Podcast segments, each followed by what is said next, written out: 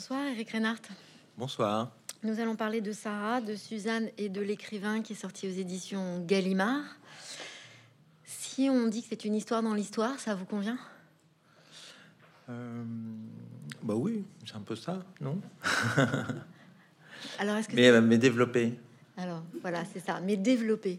C'est une histoire, euh, c'est une histoire d'observation? Enfin, je dis, oh, pour, être, pour être tout à fait honnête, non, je ne dirais pas que c'est euh, Ah, que c'est une histoire dans l'histoire. eh ben alors justement, vous diriez quoi? Je dirais que c'est une histoire euh, euh, dédoublée.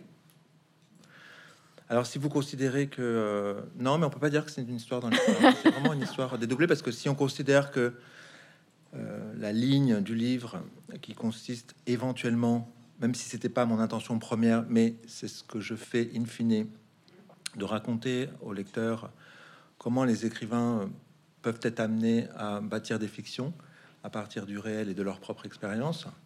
Alors, mais c'est pas tout à fait une histoire dans l'histoire. Donc, c'est un livre comme ça qui, euh, en effet, euh, euh, superpose et fait jouer en transparence les unes des autres plusieurs histoires, mais pas une histoire dans l'histoire. Et quand vous dites c'était pas le projet Sauf- initial.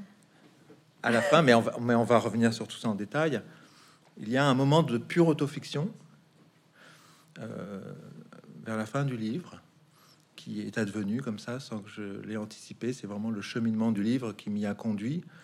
Et en effet, là, euh, il y a euh, une petite histoire dans l'histoire. Alors vous dites au départ c'était pas le projet initial, c'est-à-dire Euh, quand je dis que c'était pas le projet initial, c'est que je peux être amené à lire dans les journaux que c'est un livre qui raconte comment un écrivain euh, écrit euh, et comment on invente des romans. Et, je dois dire que euh, c'était pas du tout mon intention de, départ. Je voulais vraiment raconter l'histoire que je souhaitais raconter à travers un dialogue entre un écrivain et une femme. Cet écrivain s'apprête, s'apprête à écrire le livre inspiré de l'histoire de cette femme et il le lui raconte avant de l'écrire, lui donnant la possibilité de, de répondre.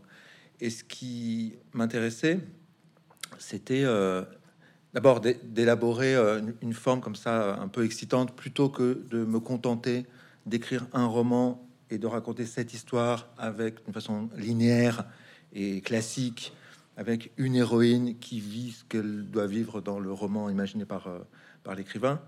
Euh, ça ne me suffisait pas, il, me manquait quelque chose, j'avais tout ce matériau-là, et c'est alors qu'est arrivée cette idée euh, d'un dialogue. Mais cette idée d'un dialogue, quand, je l'ai eu, euh, alors c'était au- aussi pour, pour, pour comment dire, déjouer l'ennui qui déjà me gagnait avant même d'écrire ce livre très simple et, purement linéaire. Mais surtout, ça m'a fait entrevoir tout de suite, euh, et ça j'ai adoré, la possibilité de faire cheminer dans un même espace romanesque deux femmes en transparence l'une de l'autre, continuellement. Et ces deux femmes, c'est la modèle et l'héroïne de fiction qui en découle. Et je voulais, je voulais qu'elles qu'elles cohabitent, qu'on les voit, que le lecteur les voit ensemble, euh, vivre la même chose presque tout le temps, mais dans deux endroits différents et en n'ayant pas le même métier, et qui est quand même de légères différences euh, entre elles. Mais dans le fond, c'est la même personne. Alors, elles sont pas tout à fait les mêmes ni tout à fait différentes. C'est la modèle et, euh, l'héroïne de fiction. Et ça, euh, d'abord, ça m'a excité énormément quand j'ai eu cette idée, et je n'avais qu'une hâte. C'était d'aller dans mon bureau pour vérifier que ce dispositif narratif marchait et tenait toutes ses promesses. Euh, en termes de sensation, parce que moi je suis vraiment un écrivain de la sensation.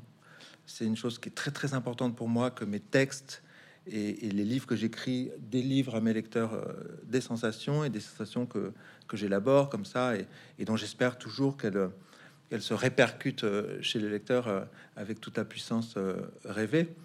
Et là, je me suis dit, ça va, ça c'est susceptible de communiquer à mes lecteurs des sensations euh, euh, nouvelles. C'est-à-dire qu'on lui raconte une histoire à travers deux femmes. Euh, et puis je me suis dit que ça allait donner lieu à des images, un peu comme, comme un film de Lynch, où par exemple sur une scène, d'un paragraphe à l'autre, on passe de l'une à l'autre, mais elles vivent rigoureusement la même chose. Et ça, alors il y a la sensation que c'est susceptible de procurer au lecteur, c'est très important pour moi, mais en plus, je me disais que ce dispositif et le fait que cette histoire soit vécue par deux femmes allait encore décupler l'impact que pourrait avoir sur le lecteur l'histoire que je me proposais d'écrire à travers euh, ce roman. Euh, parce qu'elles sont deux, donc c'est plus ample. Euh, et puis ça tend vers, vers l'universel, puisque s'il y a deux points, il y a une droite, et s'il y a une droite, il y a une infinité de points. Donc ce dispositif inclut une infinité ou présuppose une infinité euh, de femmes. Il y en a une à la ville et l'autre à la campagne, euh, l'une en Bretagne et l'autre à Dijon. Bah, alors ça veut dire qu'il y en a une troisième à Bordeaux, une quatrième à Toulouse, une cinquième à Metz, et, euh, elles ont des métiers différents, mais elles sont toutes confrontées à la même chose. Elles ont toutes pris la même décision et elles cheminent vers le même idéal ou, vers le même rêve euh, en souffrant euh, beaucoup. Et, c'est ça qui m'intéressait à travers ce, dispositif euh, romanesque, un peu inédit quand même. Tout à fait. Et, et, dont je dois dire qu'il m'a procuré beaucoup de plaisir. J'ai écrit ce livre dans une grande allégresse, alors même que euh, l'histoire que je raconte est une lente et longue descente aux enfers. Donc il y avait ce, paradoxe de prendre énormément de plaisir à écrire ce livre, non par sadisme, parce que comme bien évidemment je souffrais, euh, c'est que c'est la forme qui m'a procuré du, plaisir, et bien évidemment, et pas euh, les souffrances de mes, de, mes deux, de mes deux héroïnes, qui étaient plutôt de nature à à parfois même m'ébranler, mais non, mais de jouer avec ce dispositif narratif. Et souvent, on me demande euh, comment comment je comment j'ai procédé. Euh, là, pas plus tard qu'il y a deux jours, il y a un, écrivain qui m'a dit mais comment comment tu t'y retrouvais euh, entre les deux Comment comment tu avais tout ça en tête et tu devais prendre des notes, des points de repère et tout ça parce que elles, elles avancent ensemble. Et je lui disais non non pas du tout. En fait, c'est vraiment complètement instinctif. J'ai écrit ce livre euh, euh, vraiment à l'oreille, euh, comme un musicien. je suis pas un grand amateur de jazz, mais là pour le coup, la, métaphore du jazz, c'est vraiment comme de l'impro. Je savais au tempo à quel moment je devais passer à, Sarah, puis à Suzanne, et puis je, il fallait pas, comme c'est un dialogue, il fallait quand même un dialogue théorique entre un écrivain et une femme, donc Sarah donc une alternance entre Sarah et Suzanne, puisque euh, la parole que porte l'écrivain, c'est Suzanne qui l'habite, c'est-à-dire l'écrivain représente Suzanne. Euh, il représente aux yeux de Sarah le personnage de fiction qu'il a créé. Donc c'est l'écrivain qui fait vivre à Suzanne ce qu'elle vit, et puis Sarah, elle, elle raconte euh, ce qu'elle vivait. donc il fallait quand même qu'on maintienne cette tension du dialogue, et c'est-à-dire qu'il fallait pas trop s'attarder sur l'une au, détriment euh, de l'autre. Il fallait qu'il y ait un, assez juste équilibre euh, entre les deux. C'est effectivement une question qu'on se pose quand on vous lit, et c'est très réussi comme Paris, euh, de se demander s'il y a des moments où vous-même vous étiez dans un comme ça dans une espèce de confusion qui est proche de la schizophrénie et qui est très intéressante à lire. Euh, puisque, comme vous le dites, on revient toujours à une sorte de colonne vertébrale. Et cette colonne vertébrale, elle représente quoi? Elle représente euh, l'ennui, elle représente l'intranquillité, elle représente quoi Qu'est-ce que vous voulez Qu'est-ce que vous appelez la colonne vertébrale De votre livre, des, préoccupations de ces deux femmes. Ah, euh, ah oui, leur expérience commune ce sont deux femmes qui ont réchappé euh, d'un cancer extrêmement euh, grave. Elles auraient pu mourir, elles ne sont pas mortes. Et revenues à la vie, elles, euh, elles ont un, désir de, vivre décuplé. C'est comme si elles avaient été réveillées et elles sont dans une vraie exigence existentielle et puis une exigence de vérité. De vérité par rapport à elles-mêmes et par rapport à leur désir et par rapport à, à ce qu'elles attendent de la vie, de ce qu'elles désirent en faire, maintenant qu'elles sont guéries. À un moment, Sarah et Suzanne disent C'est bizarre, en fait, on, s'est acharné sur moi pour me guérir, on s'est occupé de moi comme si j'étais un trésor qu'il fallait absolument sauver, la chose la plus précieuse au monde. Et ça a marché. Je rentre chez moi et je suis plus un trésor. C'est-à-dire qu'on s'en fout. Et ça, ça la, heurte. Et en effet, son mari ne la regarde plus euh, comme autrefois. Elle se sent moins aimée qu'autrefois. Euh, et il il n'est pas au rendez-vous de, ce renouveau, de cette renaissance. Euh, il s'est un peu éloigné. chaque soir, il s'isole pour l'un dans son bûcher, pour l'autre dans sa cave, pour écouter de la musique, euh, jouer un peu de guitare, fumer des pétards et peut-être ça donner à d'autres addictions. Euh, vous saurez lesquels en lisant le livre. Euh, et ils remontent dans leur chambre de plus en plus tard, laissant Sarah et Suzanne passer seules leur soirée. Et, et, donc, elles sentent l'une et l'autre qu'il leur manque quelque chose, qui manque l'essentiel, c'est-à-dire que leur vie conjugale est devenue une sorte de mensonge. Euh, qui pourrait durer longtemps encore, puisque tout va bien. En apparence, tout va extrêmement bien. Ils s'entendent bien. Euh, le mari n'est absolument pas euh, contrariant, il est très conciliant. Quand elle lui reproche quelque chose, il dit toujours qu'elle a raison. donc il y a une forme de plasticité comme ça du mari qui fait qu'il peut comme ça absorber toutes les critiques, les reproches et tout ça sans. il revient à sa position initiale très vite. Donc il n'y a pas de conflit, il n'y a pas de dispute. Euh, l'ambiance à la maison est excellente. Mais Suzanne et Sarah savent à l'intérieur d'elles-mêmes que ça ne va pas. Et que ça ne va pas. Et alors même qu'elles auraient pu s'en accommoder quelques années plus tôt, là, c'est impossible euh, de s'en accommoder.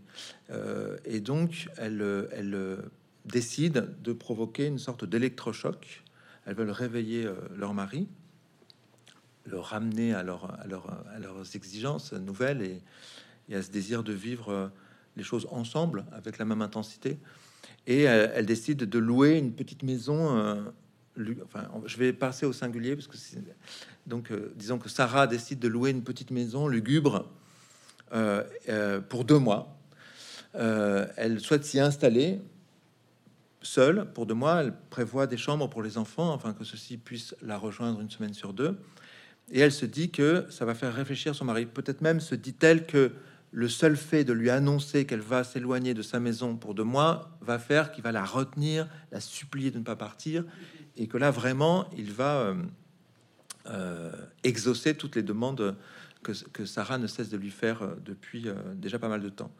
Et, et j'ai oublié aussi une autre chose, c'est que Sarah découvre complètement par hasard chez leur notaire une anomalie à savoir que le mari possède 75% de la maison et elle seulement 25, alors qu'elle pensait, elle avait imaginé, parce que c'était très loin la signature chez le notaire, qu'elle c'était à égalité sur, euh, sur cette propriété. Alors elle s'en, elle s'en émeut, elle dit à son mari que ce serait bien de rectifier cette anomalie. Il y consent, mais rien ne se passe et euh, aucun rendez-vous chez le notaire euh, n'arrive. Et elle réitère cette demande de nombreuses fois. et elle se dit que prendre un peu de recul comme ça va permettre à son mari euh, de comprendre qu'il est urgent euh, de comprendre que Sarah attend autre chose de lui que cette sorte de passivité et de, somnolence. Euh, et bien du jour où Sarah au restaurant, elle l'invite à dîner au restaurant, lui annonce qu'elle va quitter la maison pendant deux mois afin qu'il réfléchisse et puis qu'il voilà, exauce ses demandes eh bien, Sarah n'entendra plus jamais euh, parler de son mari. Il va se lever de table et puis il va partir presque immédiatement. Elle aura juste eu le temps de balbutier quelques petites phrases et il ne répondra plus jamais à aucun de ses messages, à aucun de ses appels téléphoniques.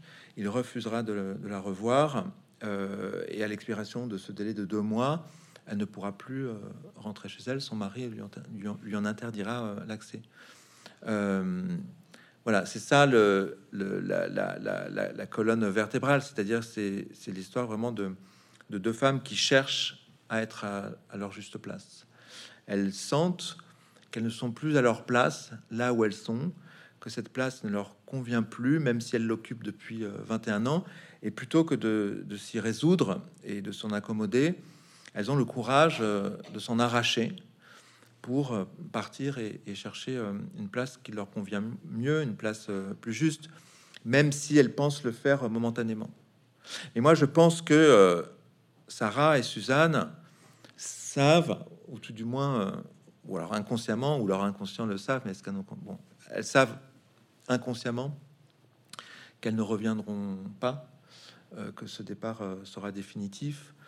Mais parfois, je pense que le, il est nécessaire de provoquer des, catastrophes, des catastrophes salvatrices, pour se sauver des situations dans lesquelles on est piégé c'est très difficile de, se sortir d'une situation comme celle-ci, complètement caoutchouteuse, euh, où, tout a les apparences euh, euh, du bonheur, entre guillemets, bourgeois, comme ça, et, avec une forme de douceur, une, très bonne ambiance à la maison.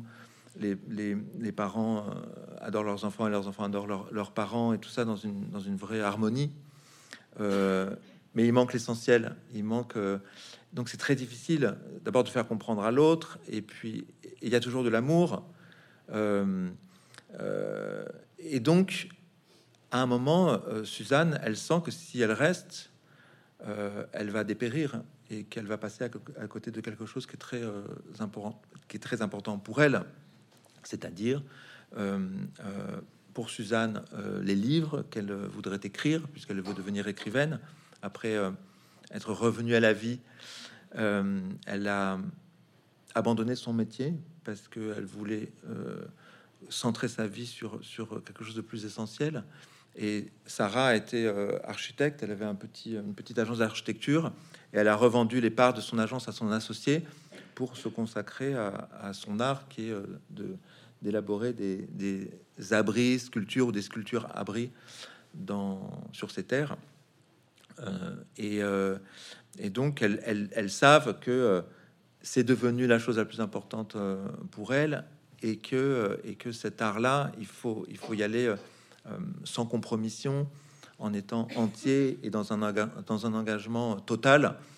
Et que pour cela, il faut être dans une forme de, vérité par rapport à soi-même et que de se mentir là où théoriquement on doit être au plus proche de, sa, de, sa, de sa vérité de sa sincérité, c'est-à-dire la, vie amoureuse et conjugale, c'est euh, insupportable pour elle. Alors, je vous repose la question et je vais un peu plus loin. Est-ce que c'est un livre sur l'ennui et est-ce que ces, ces deux femmes, finalement, réalisent ce que c'est que l'ennui? Parce que c'est une forme de peur de la mort et donc de ce que nous pouvons faire avant de non, mourir je pense pas que, que ce soit euh, un livre sur l'ennui. Elle s'ennuie pas du tout. Euh, elle s'ennuie pas dans cette vie-là, Sarah? Non, parce qu'elle a ses projets. Euh, elle, elle, elle, elle, adore sa maison. Sa maison est extrêmement importante euh, pour elle. Et ce sera une blessure. Ses enfants. non, c'est juste que il peut se faire que ne... ce sont des femmes qui sont éprises de l'amour, qui, qui aiment aimer et, qui ont et qui considèrent que, c'est important euh, d'aimer. Euh, et, elles aimaient leur mari. Et, là, elles, sans doute parce que le regard est aiguisé aussi par ce retour à la vie après euh, ce cancer et, le fait qu'elles aient failli mourir. Et là, elle voit bien que ça ne va pas. Et ça, je pense que ça peut vraiment procurer une très, très, très, très grande douleur, quelque chose d'assez insoutenable que de, de, sentir cette insatisfaction-là sur, sur, sur ce terrain-là de la, de, la, de la relation amoureuse. C'est-à-dire que euh, elle voit bien, ou elle finit par sentir que son mari, dans le fond, il est vraiment dans la, dans la, dans la convention euh, euh, du mariage bourgeois, provincial, classique, avec tous les amis qui pensent que vous, vous, représentez un couple idéal et tout ça, et dans une forme d'hypocrisie. Et lui, il est, vraiment dans une somnolence.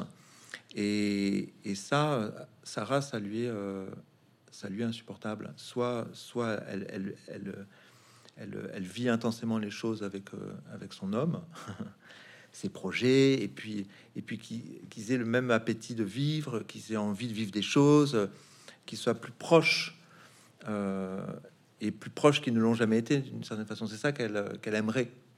Donc elle essaie de le faire revenir un peu comme, comme si c'était éloigné, comme ça, qu'il avait dérivé loin, loin d'elle, tout en conservant, ils font l'amour régulièrement, euh, en fait, il y a toutes les conditions pour que, pour, euh, que, voilà, qu'ils puissent vivre vraiment les choses fortement l'un avec l'autre. Mais ils ne vivent pas leur vie l'un avec l'autre. Ils la vivent l'un à côté de l'autre. Alors, on vit toujours, hein, même en couple, l'un à côté de l'autre. Mais on peut aussi, euh, en tout cas, s'efforcer de, vivre le plus possible avec l'autre et de, partager des désirs, des projets, etc. Et, donc ça, il veut pas l'entendre, il veut pas le comprendre. Elle ne cesse de le lui dire, et il est sourd à ça, comme si elle lui parlait une langue étrangère. Et pourquoi euh, pourquoi, lui il reste sourd à ça ben, Je ne sais pas, parce que c'est euh, parce que, que vous avez passé un peu de temps avec lui aussi. Non, mais je pense que c'est c'est euh, c'est quelqu'un qui est vraiment dans. Il est ailleurs, quoi. Il, il, il, a rencontré cette femme, ils se sont aimés, ils ont fait des enfants. Je pense que c'est pas quelqu'un qui qui qui, qui, donne du prix autant que Sarah, en tout cas, euh, au, fait d'être euh, d'être amoureux et d'entretenir l'amour et, la, relation avec avec sa femme. C'est un peu le, le, cas de ses soucis. Ce qui est important pour lui, c'est qu'on lui foute la paix, qu'il puisse faire ses trucs, et, et que euh, et qu'ils puissent faire l'amour une fois de temps en temps et qu'il y ait une bonne ambiance et puis que et que et puis que la maison soit entretenue euh, et, et, que et que la cuisine soit faite. Non, mais voilà et et, et puis voilà, c'est tout. Et et donc Sarah, ça ne lui suffit pas. Donc, mais mais il y a plein d'hommes comme ça. Mais je pense qu'il y a aussi beaucoup, mesdames. Euh, ça réagit.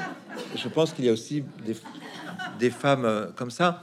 Et je m'en vois tout à fait, moi, me projetant, enfin, je pourrais tout à fait m'imaginer me, me, projetant euh, dans une histoire, euh, euh, enfin, par, la, par l'imagination et, la pensée, à partir de ce que je suis, dans une relation avec une femme qui, au bout d'un moment, tomberait dans cette même euh, paresse et cette même somnolence. Et, que moi ça ne ça ne m'irait pas parce que je réclamerais de notre relation une vraie intensité et de cette femme qu'elle soit vraiment euh, là et avec moi et, qu'on fasse euh, des choses ensemble. Donc c'est pas c'est pas c'est pas quelque chose de spécifiquement genré c'est aussi la raison pour laquelle j'ai pu voilà me projeter aussi facilement entre guillemets dans la situation de cette femme, euh, que, que sa vie ne satisfait plus, alors que tout, alors qu'en apparence tout va bien. C'est ça, c'est ce, euh, ce, petit paradoxe qui m'intéressait aussi. C'est-à-dire qu'après avoir écrit L'amour et les forêts, où le mari était euh, indiscutablement néfaste, funeste, toxique, pour utiliser un mot à la mode, et qui vraiment avait entrepris de, de détruire euh, sa femme. Euh, là, euh, et, donc le lecteur suivait Bénédicte Ombredane au, milieu de, cette forêt qui, qui, qui, l'asphyxiait et qui était l'ego de son mari et le fait qu'il lui soit absolument insupportable, qu'elle soit heureuse, épanouie, plus intelligente que lui, libre. Donc il voulait lui rogner les ailes, supprimer chez elle toute estime de soi, dénigrer ses goûts, euh, euh, saper sa confiance, etc. Donc ça, on le voyait à l'œuvre. Et néanmoins, elle était incapable de partir et elle était euh, voilà complètement prisonnière. Là, ce qui m'a intéressé, c'est que vraiment, on est dans une configuration presque opposée d'une femme qui décide de partir alors que tout va bien, mais en apparence, parce qu'il lui manque l'essentiel. Il y a beaucoup de gens qui ne peuvent pas vivre sans éprouver de l'amour. Euh, et, je crois que c'est pire encore de vivre le mensonge de l'amour, autant être seul que euh, à rêver de, l'amour. Et après, dans la deuxième partie du livre, la violence, euh, et qui est presque aussi difficile à endurer que celle que je mets en œuvre dans l'amour et les forêts, c'est celle du silence. C'est-à-dire que la preuve par l'absurde du fait que Sarah a bien fait de prendre cette décision que certains de mes lecteurs trouvent, euh, et pas forcément pour dénigrer le livre, ils peuvent l'aimer et dire, mais quand même, c'est complètement débile ce qu'elle a fait. D'ailleurs, pour euh, faire euh, ployer son mari et qu'il satisfasse ses demandes, prendre une maison et s'en aller, c'est vraiment, c'était voué à l'échec, me dit-on. Et je ne sais plus où j'en étais. Vous me disiez que vous me disiez dans la deuxième partie du livre, et en fait c'est très important, le silence est presque un personnage. En fait, le, le, le, le mari, la, donc la, la, la, preuve par l'absurde qu'elle a bien fait de, de, faire ça, qui était aussi une façon pour elle de dénoncer euh, les conventions bourgeoises dans lesquelles était euh, euh, son mari, cette espèce d'hypocrisie comme ça. Mais dans le fond, il y avait, il restait plus grand chose, si ce n'est le désir de maintenir euh, ces apparences de mariage, de mariage réussi, c'est que dès lors que euh, Sarah au restaurant, lorsqu'elle lui annonce qu'elle va partir euh, comme ça, brise cette espèce de cloche de verre, de cristal des conventions, il ne reste plus rien et donc le, mari se, révèle en une seconde un parfait inconnu. C'est-à-dire que sous la cloche de verre de la convention du mariage bourgeois, hypocrite tout ça, il y a un inconnu en réalité. Et cet inconnu-là, il surgit devant Sarah euh, quand elle lui annonce qu'elle va partir, parce qu'elle lui fait l'affront de lui dire, ben oui, qu'elle va euh, s'éloigner pour qu'il réfléchisse et qu'il réagisse, enfin qu'il réalise qu'il peut euh, la perdre, qu'elle ne lui est pas acquise à jamais. Eh bien, il se lève et elle voit se lever devant elle un inconnu qui s'en va et il devient, enfin, elle devient pour lui en une seconde une inconnue euh, euh, et, à jamais. Donc, euh, donc c'est intéressant ça, c'est-à-dire que mm. ce qu'elle ce qu'elle entreprend de, dénoncer se révèle être tout à fait vérifiable par le comportement du mari qui, au lieu de se, de, se révéler dans, dans toute l'ampleur de son amour, euh, parce que ce type de, chantage entre guillemets peut, révéler ça. Eh bien non, euh, il, euh, il, se révèle être l'individu violent, hostile et, voilà qui, sera dans la seconde partie du livre. Et là, ça, ça m'a vraiment beaucoup intéressé de mettre en scène euh, cette femme confrontée à ce silence absolument euh, irrévocable, continuel, euh, sans faille, qui est vraiment une torture psychique extraordinaire, qui fait qu'elle va se, détruire intérieurement. Qui est quand même des, des qui donne des scènes très bouleversantes qui, mettent mal à l'aise. Euh, et c'est là, c'est en cela que c'est très intéressant. Et c'est en cela aussi que je, je, rejoins euh, votre vision de Lynch. Il y a quelque chose comme ça de l'ordre de l'indicible et de, du mystère, de quelque chose de, sourd à cet endroit-là. Ben, C'est-à-dire que quand elle va se retrouver dans cette euh, maison lugubre, alors même qu'elle pensait y faire un, séjour euh, euh, de courte durée et revenir chez elle, et, accueillie par son mari qui se serait dit entre-temps que vraiment il ne pouvait pas vivre euh, sans elle et qu'il allait tout faire pour qu'elle soit heureuse et qu'ils soient de nouveau heureux ensemble. Non, là va commencer un long voyage pour Sarah vers l'inconnu une petite embarcation qui est cette euh, maison où elle va se retrouver complètement euh, seule, sans possibilité de revenir euh, chez elle. Son mari ne répond à aucun de ses messages, à aucun de, ses appels. Sa fille, qui prend violemment le parti du père, ne veut plus entendre parler d'elle. Elle prend le, parti du père qui dit souffrir atrocement de, de, la violence de la décision que, que sa femme a prise comme ça dans son dos sans qu'il en soit prévenu, euh, et d'une façon extrêmement euh, radicale. Son fils, avec qui elle s'entend très bien, dont elle est très proche, finit parce que la maison est loin, parce qu'elle ne lui plaît pas, et parce que sa vie, c'est quand même chez lui, euh, et pas dans, cette espèce de, bicoque, finira par ne plus venir la voir et Sarah se retrouve complètement, complètement seule. Avec des problèmes d'argent et donc elle finit par recruter deux colocatrices voilà et donc c'est vraiment, c'est ce que je racontais au début, c'est euh, vraiment le, le, trajet. Ce livre raconte le, le, trajet d'une femme qui cherche à être euh, à sa place. Et à la fin du roman, on voit qu'elle s'est déplacée, qu'elle s'est transplantée, comme on peut transplanter euh, un rosier. Et à la fin du livre, elle se, elle se remet à fleurir. Et, et on voit bien qu'elle a bien fait de prendre cette, décision de s'arracher de ce, lieu où elle dépérissait, euh, ou en tout cas où elle se disait qu'elle finirait par, euh, euh, dépérir pour, aller plus loin, pour se, déplacer. et donc, de fait, il me plaît assez que vous disiez que lors de ce voyage, il lui arrive des choses qui sont en effet extrêmement dures, troubles, dérangeantes. Euh, et, dans le cas de Suzanne, euh, qui lui font euh, voisiner la folie. et, d'ailleurs, elle, à un moment, elle passe par un hôpital psychiatrique. Et donc, j'avais vraiment très envie, comme je l'avais fait avec L'amour et les forêts, de faire vivre cette histoire à mes lecteurs de l'intérieur, au plus près du corps, des, sentiments, des sensations, des pensées de, de, ces deux femmes et qu'on vive vraiment euh, avec elle, euh, avec elle cette, euh, cette, cette épreuve qui est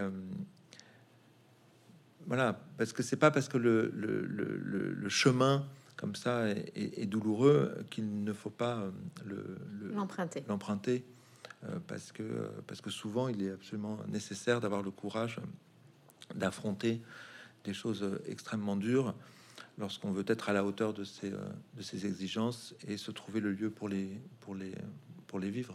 Et cette deuxième partie, donc je le disais tout à l'heure, elle est charnelle. En fait, on, euh, cette, euh, cet engrenage dans lequel Sarah, comme Suzanne, donc de façon quasi similaire mais pas tout à fait, vont se retrouver, on voit bien que c'est le corps qui le raconte. Oui, toujours. Moi, je vraiment, je, j'écris toujours à partir de d'abord de mon propre corps, c'est-à-dire que mon écriture est très euh, euh, musicale. J'écris vraiment, euh, j'écris vraiment à l'oreille. Il y a vraiment une respiration dans mes textes et, et, c'est aussi la raison pour laquelle j'adore lire mes textes parce que je retrouve en les lisant l'état dans lequel j'étais en les écrivant. et puis, et d'ailleurs, j'ai dit tout à l'heure que je passais de Sarah à Suzanne vraiment à, vraiment à l'instinct, euh, donc euh, à l'oreille. Donc il y a vraiment une question de souffle et de respiration, ça c'est très important. Et puis, moi, je, ce que je recherche à travers mes textes, c'est vraiment l'incarnation. Euh, je l'ai dit tout à l'heure, la sensation, l'incarnation et les images. je déteste les, dans les romans les situations théoriques, abstraites, floues, générales où on pose une chose comme ça, une situation euh, psychologique et tout. Et j'ai besoin du, corps, j'ai besoin qu'on sente et je réécris mes pages inlassablement et je travaille jusqu'à ce que il y ait que je sente moi-même. Je suis mon, premier lecteur et donc mon cobaye. J'éprouve sur moi-même les impacts euh, possibles et souhaités et rêvés euh, de mes textes je, j'éprouve sur moi-même. Et, donc, je retravaille ces pages inlassablement jusqu'à ce que je sente vraiment que c'est là qu'on sent que c'est réel, que c'est ancré dans le réel, que ça existe.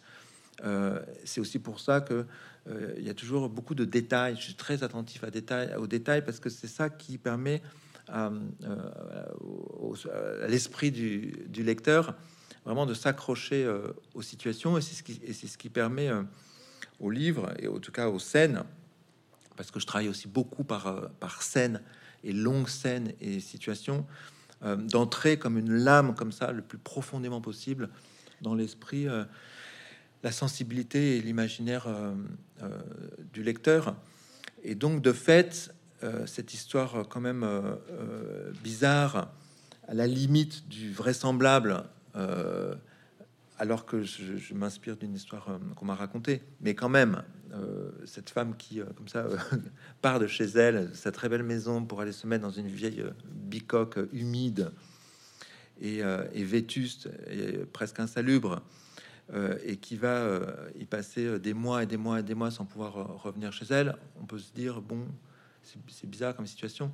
Mais donc en fait, ce qui est important, c'est que vraiment le, lecteur le vive de l'intérieur comme quelque chose de, qui, entre en lui avec beaucoup de fracas, de, force et, l'impressionne et que ça, s'imprime en lui. C'est-à-dire qu'il ne s'oppose plus la question de la vraisemblance puisqu'il le vit. Donc c'est toujours ça que j'essaie de, de procurer à, mes lecteurs, c'est que vraiment, euh, moi-même, je deviens euh, cette femme. Euh, et, vraiment, quand j'écris, je, suis cette femme. Et, et en espérant et en attendant, oui, en espérant que, que mon lecteur le devienne à son tour. Alors moi, en le lisant, il y a des scènes qui, je vous le disais tout à l'heure, m'ont presque mis mal à l'aise tellement elles sont venues me chercher. Et vous, en écrivant, qu'est-ce qui est le plus difficile à, écrire alors comme émotion? La colère, la peur, euh, l'appréhension? Ça fait plaisir que vous disiez ça parce que euh, j'ai euh, j'ai un ami qui m'a dit là où, le, texte devient vraiment très très très turbulent. On est vraiment dans des, il y a, turbulences et on ne va pas. Euh, je pense à une scène en particulier. moi aussi, et donc on ne va pas la spoiler. Voilà, mais il faut la lire. Il faut la lire, elle est exceptionnelle. il faut la lire, mais il faut, il faut pas dire de quoi il s'agit.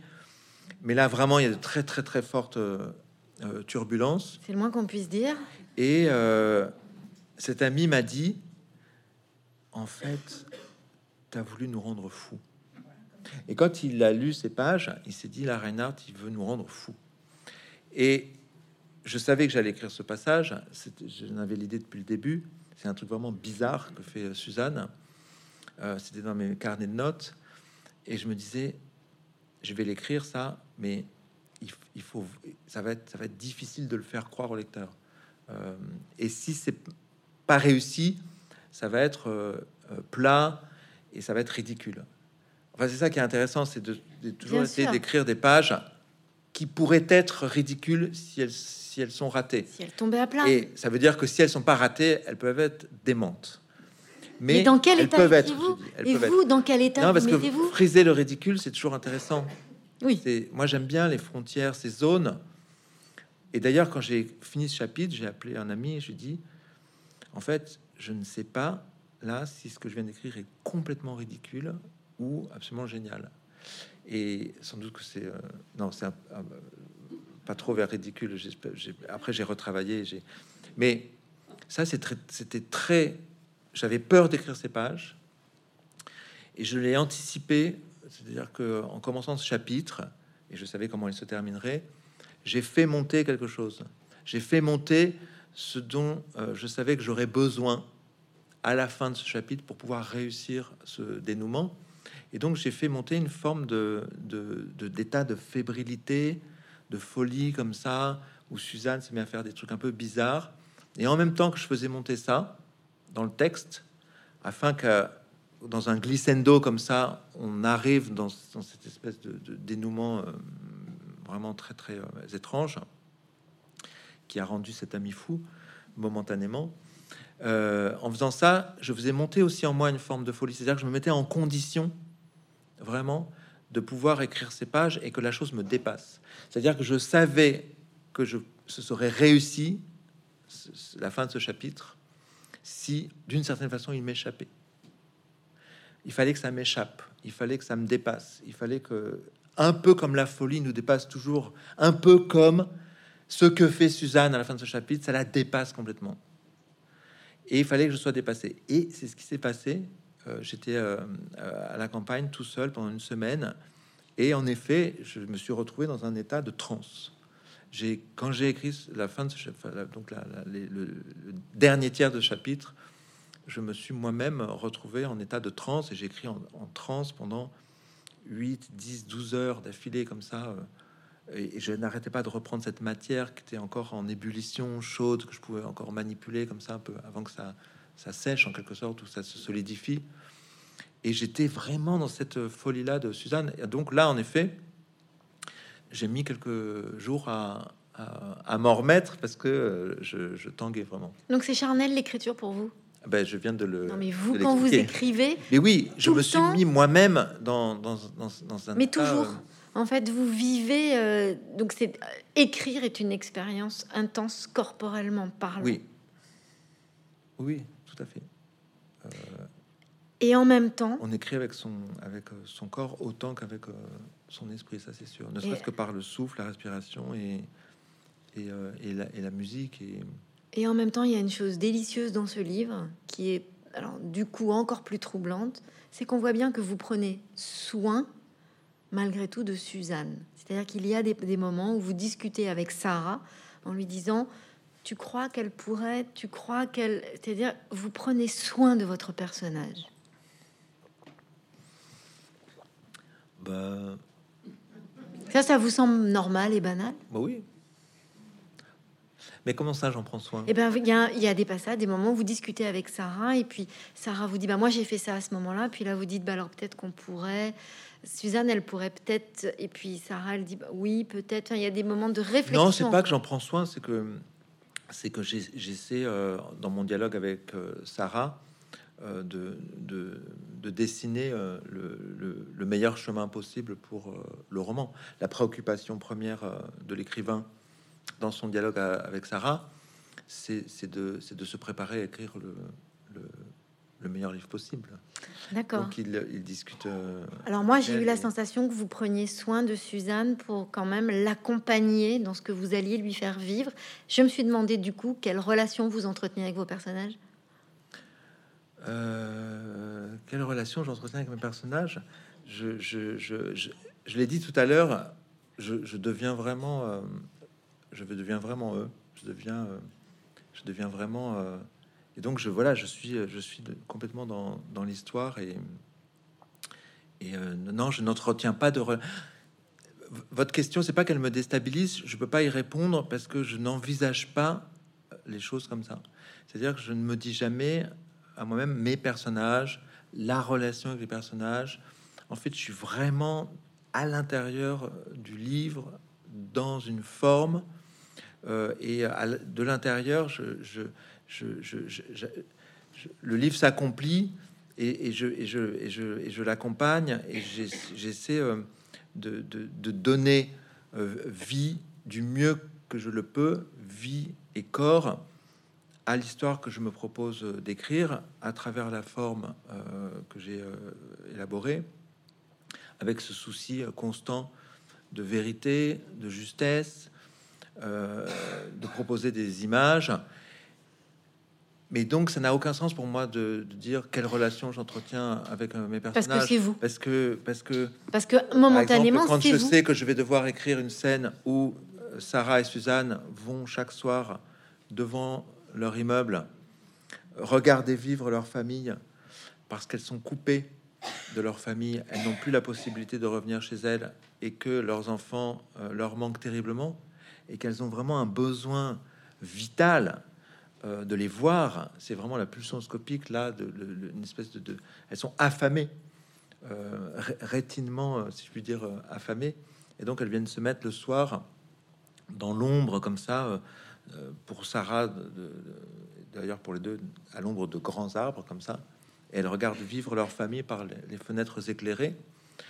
Là, j'entretiens pas de relation avec mes personnages ou, je sais pas quoi. Oui, pas dormir après. Je, je, vis ça de l'intérieur en essayant que l'image qui va en résulter soit la plus, euh, forte, la, plus belle euh, possible, et, et, en espérant qu'elle s'imprime vraiment dans l'imaginaire et la mémoire de, mes lecteurs. Et, souvent, mes lecteurs me disent, parce que il y, a, beaucoup de livres qu'on lit et qu'on adore, dont on se souvient un peu de, la situation, mais on n'en garde pas forcément un souvenir très précis. et on, doit les relire pour. Mais c'est une impression qui reste. On sait que tel livre, on l'a adoré. Euh, on se souvient vaguement de l'histoire, mais on a, un peu oublié euh, euh, voilà, le, livre. Et souvent, mes lecteurs, ça, ça me fait très plaisir, me disent souvent ils oublient l'histoire et tout ça, mais il leur reste des images de mes livres.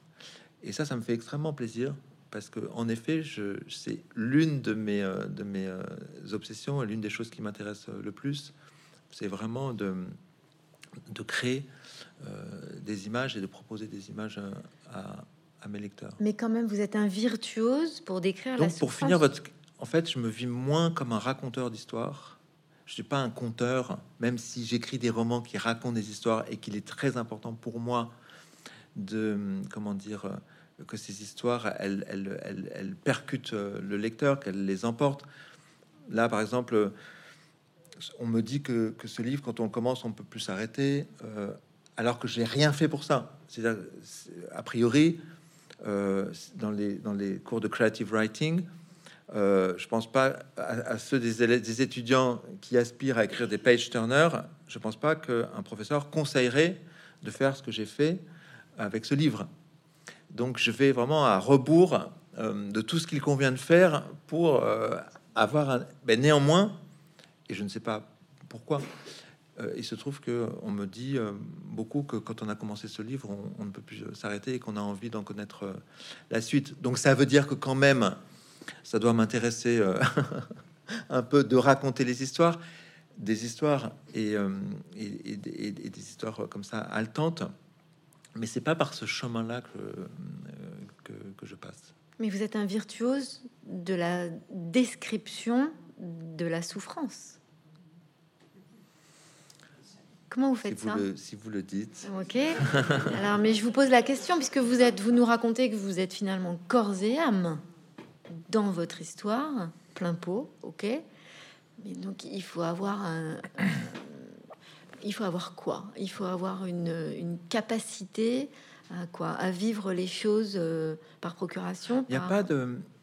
Comment vous faites On peut pas généraliser. Euh, et en tout cas, je suis incapable d'adopter euh, sur cette question un, point de vue général. Il faudrait vraiment prendre des exemples au, au, cas par cas. Ok. Euh, Mais par exemple pour Sarah? ben Là, c'est euh, comme je l'ai euh, souvent dit, je suis parti d'un témoignage d'une femme qui m'a écrit sur Facebook après avoir lu La Chambre des époux en 2017. Elle m'a demandé mon, adresse mail sur Facebook. Alors je lui ai demandé de quoi il s'agissait. Et elle m'a dit, je vis une histoire douloureuse et silencieuse qui me donne le sentiment d'être dans l'un de vos livres et je voulais vous la raconter. Alors je lui ai donné mon, adresse mail à ce moment-là. Et euh, quelques semaines plus tard, j'ai reçu un mail de, deux pages qui me racontait la situation dans laquelle elle se trouvait. Et vraiment, elle était en train de la vivre. C'était pas quelque chose qu'elle avait vécu. Elle était en train de vivre euh, ce qu'elle vivait euh, et qui m'a inspiré donc grandement ce, ce livre. Et tout de suite, je me suis projeté euh, dans cette femme. À la lecture de ce mail qui m'a profondément euh, euh, ému et bouleversé, je suis devenu cette femme. Et j'ai eu envie d'écrire ce livre. J'ai eu envie de m'inspirer de ce que vivait cette femme pour écrire un roman. Alors, pour, pour différentes raisons. D'abord parce que j'ai compris ce qu'elle vivait. Je l'ai compris de l'intérieur instantanément, même si, en effet, comme je l'ai dit tout à l'heure, il peut paraître euh, absurde de faire ce qu'elle a fait, c'est-à-dire s'éloigner de chez elle pour amener son mari à satisfaire ses, attentes. Mais, mais j'ai tout à fait compris qu'on puisse se retrouver dans ce genre de situation et surtout qu'on soit dans l'incapacité de rentrer chez soi. Il y a beaucoup de personnes qui ne s'encombreraient pas euh, de tant de précautions et qui diraient à leur mari Bon, maintenant ça suffit les conneries, euh, c'est chez moi, je rentre, les deux mois sont écoulés mais elle est incapable de faire ça. Et ça, vraiment, je le, je le conçois complètement. Et, euh, donc, vraiment, au moment où je lis l'écrivain que je suis, au moment où je lis ces, deux pages, je, vraiment, je deviens cette femme. Et donc, c'est cette image. Cette femme me racontait que le soir, elle, allait devant chez elle regarder vivre sa famille.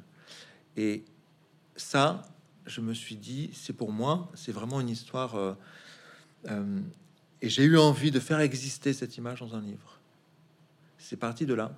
C'est vraiment... Euh, moi, je, je n'écris pas de livre à partir de sujets. Je n'écris pas, sur des sujets. On peut pas dire que ce livre soit sur un sujet. ou alors c'est sur plein de sujets différents qui se superposent. Euh, c'est vraiment cette image qui m'a donné envie d'écrire euh, le livre. Je voulais faire exister cette image dans un roman. Je savais que ce serait tout un chapitre. J'aime euh, énormément comme ça élaborer, écrire de, longues scènes, de longues séquences. Et je savais qu'elles seraient insoutenables et que ça pourrait être aussi très beau et riche en, émotions. Euh, ça a renvoyé à un livre, une pièce de théâtre que j'adore de Maurice Maeterlinck qui s'appelle Intérieur. Euh, donc Maeterlinck, c'est euh, le créateur de Péléas et Mélisande. Mélisande étant l'une de mes personnages de fiction préférés, qui est déjà donc c'est l'opéra de, de, Debussy que je vénère, que j'adore, qui est l'une des plus belles choses qui existent. Mélisande est déjà une femme maltraitée est déjà une, femme qui est, confrontée à la violence euh, masculine et, par euh, deux fois. Et c'est un personnage qui m'a toujours euh, très, très, très, très profondément touché et bouleversé. Donc, intérieur de Metterling, c'est des personnes qui doivent annoncer à, une famille que leur enfant est mort noyé dans un lac. Et donc, ils arrivent devant cette maison. Et puis, pour annoncer à la famille ce, drame, et ils voient vivre la famille derrière euh, ces fenêtres euh, illuminées. Et c'est la quiétude, c'est le, bonheur simple de tous les jours. Et ils savent que cette image qu'ils ont sous les yeux, elle va éclater à la seconde où ils pénétreront dans la, dans la maison pour déclarer que leur enfant est mort. Et donc ils n'osent pas. Et ils passent toute la pièce de théâtre à, regarder, euh, à se plonger dans, le spectacle. voilà. Et euh, donc euh, c'est c'est mon petit intérieur euh, à moi. Il y a un chapitre où, je, décris ça, et d'ailleurs j'ai injecté dans, dans, ce chapitre des, phrases comme ça que j'ai prélevées dans mes et que j'ai collé. donc j'ai fait une espèce de petit collage comme ça, citationnel, comme, comme aime, même aime le faire les, les, cinéastes dont on dit toujours Ah, tel film cite tel ou tel film, ça. Donc là, il y a vraiment une citation explicite de, de Metterlink et intérieur. Et l'autre chose, c'est vraiment euh, qui m'a frappé dans ce mail de deux pages, c'est euh, c'est ce qu'elle me racontait de la violence euh, qu'elle qu'elle endurait de ce silence absolument irrévocable et qui vraiment la torturait intérieurement et qui fait qu'elle était en train de devenir folle. Ce sera ma dernière question parce que malheureusement ça passe très vite. Eric Reinhardt, ce livre qui est très cinématographique, comme vous le dites euh, vous-même, m'a fait penser à euh, de Musset et euh, qui écrit qu'il n'y a que rien ne vaut sur la planète de déraisonner autant que l'amour. On pourrait. Ah bah oui, tout à fait. Ça, c'est une phrase qui pourrait incarner notre capacité à décrire justement avec ce détail inouï la souffrance telle que vous le faites dans ce livre? Oui, tout à fait ça me plaît beaucoup. Ça vous plaît beaucoup? Non, mais je, je, je, fais mienne cette, cette phrase et ce, ce, programme. Tellement bien que vous n'avez rien à y ajouter? Tout à fait. Alors restons sur cela. Merci beaucoup. Non, mais il me semble que beaucoup de phrases que j'ai dites viennent en appui de cette, de cette phrase. Je Donc, pense je ne vais pas me répéter. Non, non, on pense vraiment à cette phrase en lisant tout votre livre, mais encore une fois, vous avez quand même la capacité à décrire au détail près la violence que peut entraîner l'amour. Euh, oui. Je sais pas quoi vous dire. Le grand sujet. Euh, le grand sujet. Merci beaucoup, Eric Renard. Merci.